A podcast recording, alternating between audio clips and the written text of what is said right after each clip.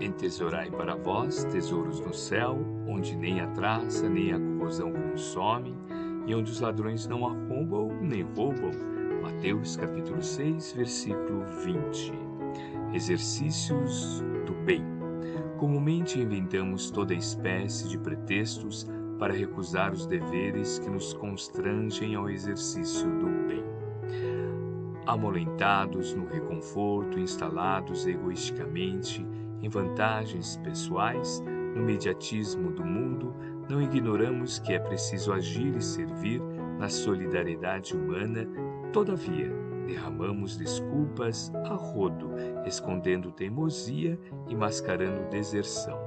Confessamo-nos incompetentes, alegamos cansaço, afirmamo-nos sem tempo, declaramo-nos enfermos, destacamos a necessidade de vigilância na contenção do vício, reclamamos cooperação. Aqui e ali empregamos expressões cronificadas que nos justifiquem a fuga, como seja muito difícil, impossível, melhor esperar, vamos ver e ponderamos vagamente quanto aos arrependimentos que nos amarguram o coração e complicam a vida, a face de sentimentos, ideias, palavras e atos infelizes. Aqui, em outras ocasiões, nos precipitamos de maneira impensada.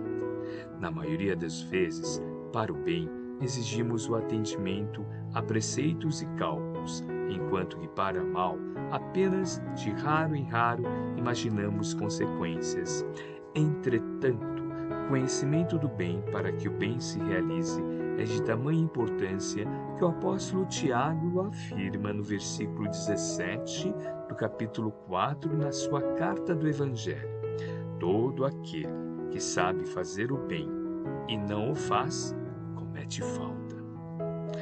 E 19 séculos depois deles, os instrutores desencarnados que supervisionaram a obra de Allan Kardec desenvolveram o ensinamento ainda mais, explicando na questão 642 de O Livro dos Espíritos: cumpre ao homem fazer o bem no limite de suas forças, porquanto responderá pelo mal que resulte de não haver praticado o bem.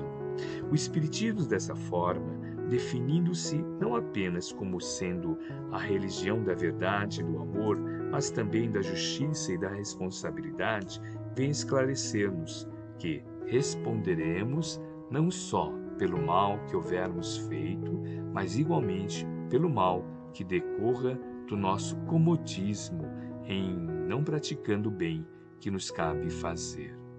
Emmanuel, psicografia de Francisco Cândido Xavier, obra Livro da Esperança, capítulo 37.